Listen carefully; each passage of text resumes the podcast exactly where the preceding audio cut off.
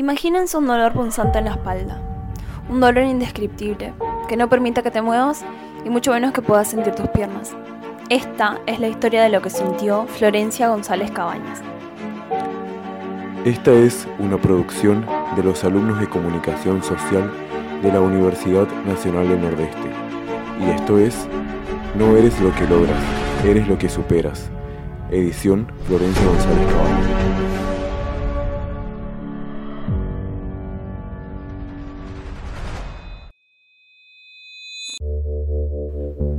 Florencia tiene 18 años. Es la menor de cinco hermanos, hija de Héctor González Cabañas y de Bernardina Vázquez, alias Betty para sus conocidos. Estudiaba profesorado de historia en la Facultad de Humanidades. Tenía una vida social muy activa. Siempre estaba rodeada de sus amigos y era un amante del baile. Era un día como cualquier otro. Era un jueves 27 de junio del año 2013, en el que nadie se esperaba lo que iba a pasar pero pasó.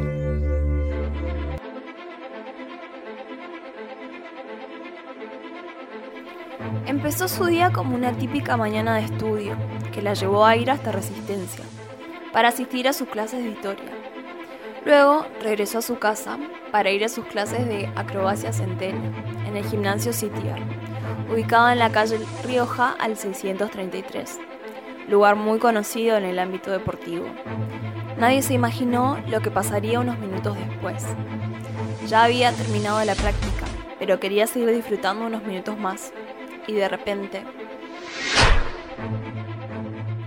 Fue deslizándose por la tela hasta caer al piso. Sintió un terrible dolor. Pidió que llamaran a su hermana Sandra. Al momento que estaba descansando la siesta, me suena el teléfono, un número desconocido, eh, atiendo me dijo, soy Marta Moncada, Florencia tuvo un accidente, venite y me cortó el teléfono. Era las dos y media, tres de la tarde y lo, lo que hice fue levantarme de golpe e ir inmediatamente al gimnasio. Florencia recuerda este golpe, ya como algo menos trágico, pero que en su momento le causó un gran dolor. Deslicé sobre la tela, ya, ya había terminado la hora inclusive, de la clase y el último, la, última cosa que tenía que hacer antes de irme a la casa de mi compañera.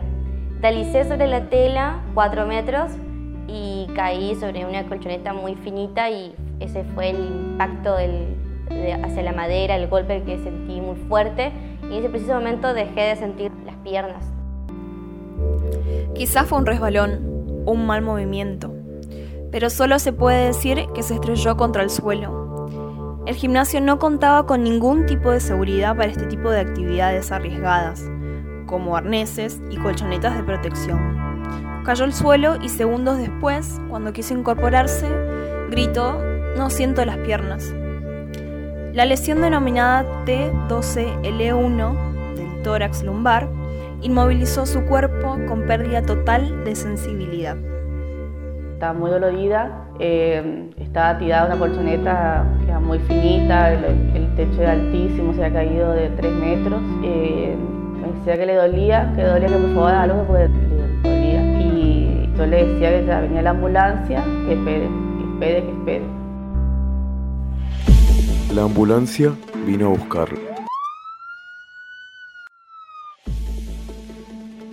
El llanto de Florencia y la desesperación de sus compañeras presumía varios de los peores de los finales. Le pusieron un cuello ortopédico y fueron directo al Sanatorio Norte. Los médicos, donde fue asistida la joven, comprobaron que la adolescente se quebró la columna vertebral. Mi mamá llegó al hospital y estábamos esperando a los médicos que nos iban a decir qué pasó. A todo eso ofrece estaba en terapia porque estaban revisando los médicos y salió un médico, el, doctor, eh, el doctor Alcalá, eh, nos mostró la radiografía y nos dijo, eh, Freya tuvo una lesión medular, eh, así cortó la columna y, y, directamente le dijo, ya mi mamá eh, no va a volver a caminar. Jamás imaginó que luego iban a suceder tantas cosas. Luego de eso comenzó su agonía. Ahí estuve agonizando dos días porque no me podían tocar, porque no podían hacer nada al respecto. Fue casi de inmediato cuando se dieron cuenta de que la cirugía iba a ser muy compleja. La única opción era que sea trasladada con el avión sanitario al Fleni Belgrano. Pero aún no se la podía operar. No se podía hacer más nada que solo esperar a que traigan los clavos necesarios y tener la suerte de que todo llegue lo más pronto posible. En ese momento, Florencia no podía hacer nada, ni siquiera comer. Fue el hermano el que la alimentaba mientras estaba acostada horizontal, sin producir ningún movimiento. Su espalda y el dolor no se lo permitían.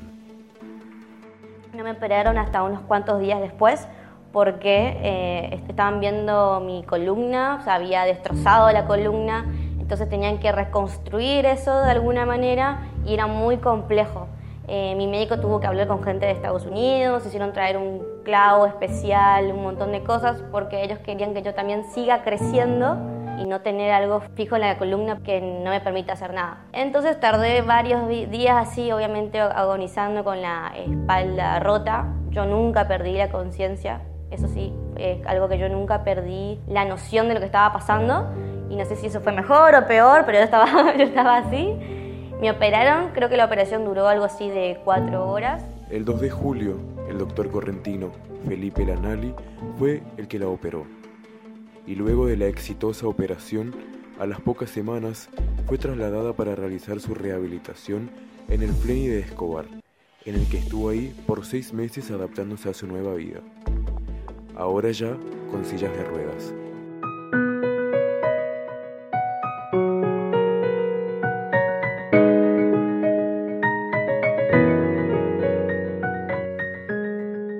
Cambio marcó su vida para siempre. Vivió momentos realmente muy duros, que la llevaron a una vida de duelo y de tristeza por dos años. Sumando a esto, una pérdida muy importante.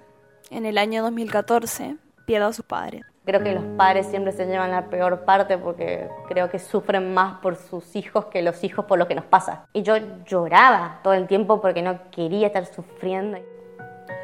Pasó tiempo de esto poco a poco fue recuperándose y un llamado lo cambió todo.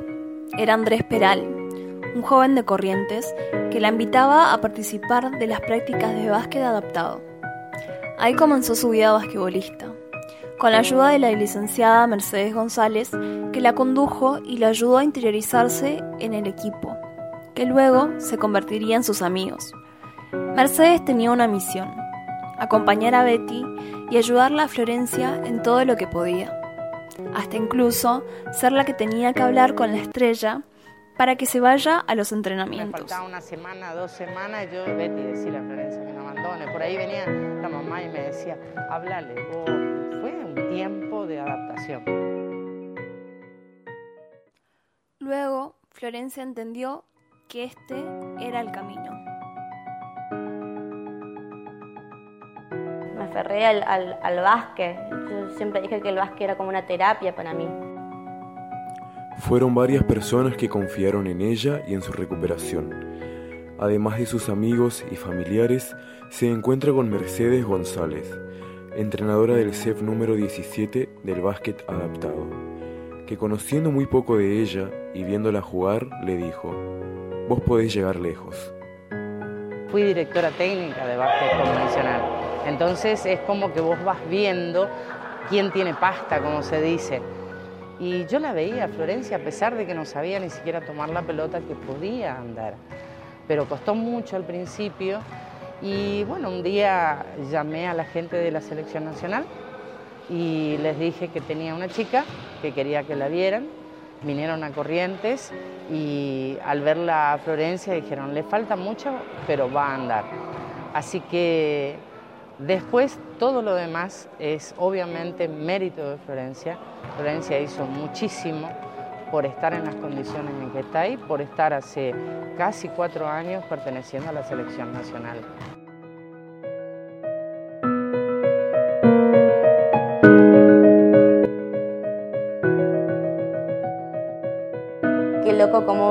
Me hizo encontrar mi pasión, a pesar de lo, lo, malo que fue, me hizo encontrar algo bueno y de ahí yo pude encontrar lo que yo realmente vine a hacer en esta vida.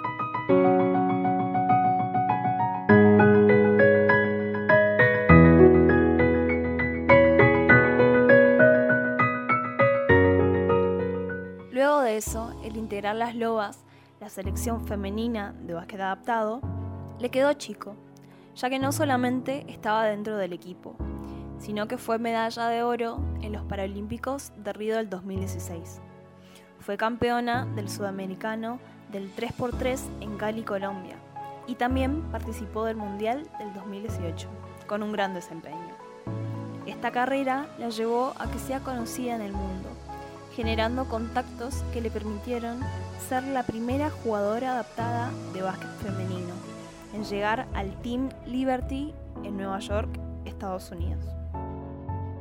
Yo siempre digo que hay que aferrarse a algo cuando estás en el abajo en el pozo y bueno, algo, una soga tiene que llevarte arriba de nuevo, ya sea el deporte, ya sea algo que tenga que ver con el arte, con la carrera que estudias, con el trabajo que haces. Encontrar un sueño propio, me parece que eso es lo más importante, porque si no es como que vivimos una vida de estudiar, trabajar y seguirla y no encontramos la verdadera felicidad, el verdadero propósito en nuestra vida, que es mucho más que estudiar y trabajar, me parece a mí.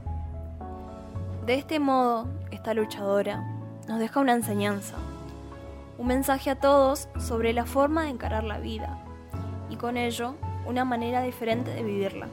Actualmente encuentra una forma de representar a las personas con discapacidad, creando conciencia de que son eso, personas con discapacidad. Las personas con discapacidad son simplemente eso, personas con discapacidad. No hay mucho más. No hay que disfrazarlo con capacidades diferentes, ni, ni, ir al otro extremo del prejuicio de discapacitado.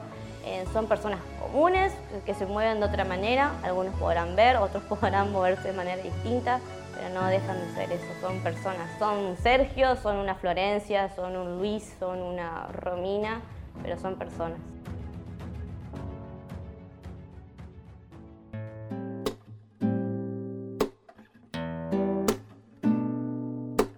No hay ningún mensaje para darle, porque ella nos da un mensaje a todos.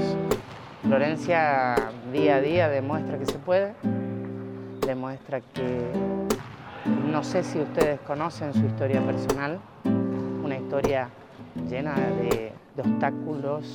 Obstáculos, cuando hablamos de obstáculos en discapacidad, hoy por hoy existe lo que llamamos la Convención Nacional de los Derechos de las Personas con Discapacidad.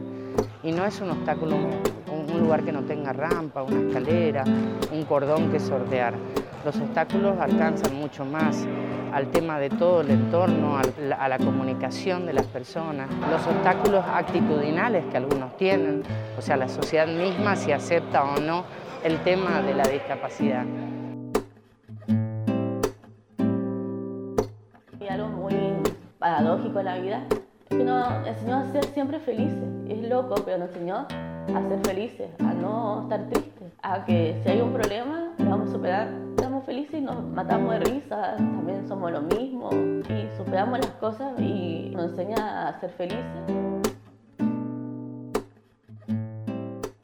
Nombre es Andrés Peral, conocí a Florencia a través de unos amigos en común cuando ella recién tuvo su accidente y se me ocurrió invitarla a jugar o a participar del equipo de básquet en silla de ruedas de la provincia de Corrientes del cual yo soy parte. En ese momento, con su familia, su hermana en particular, y su mamá la trajimos a que practique un poco lo que era hacer un deporte en silla de ruedas y bueno, desde el principio se notó a través de lo apasionada que es para realizar las cosas, la fuerza y garra que le puso. Además, ella como persona es una gran amiga, eh, con una gran capacidad de resiliencia a pesar de todo lo que le ocurrió en su vida y nos lo demuestra a diario con su ganas de vivir, su sonrisa, su, su buen humor, lo buena compañera que es. Es una persona con muchas ganas de crecer y de seguir aprendiendo en la vida y bueno, como toda buena amiga, siempre está en los momentos que se le necesita.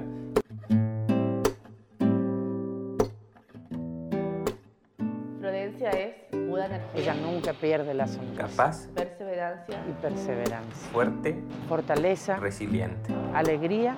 Y alegría.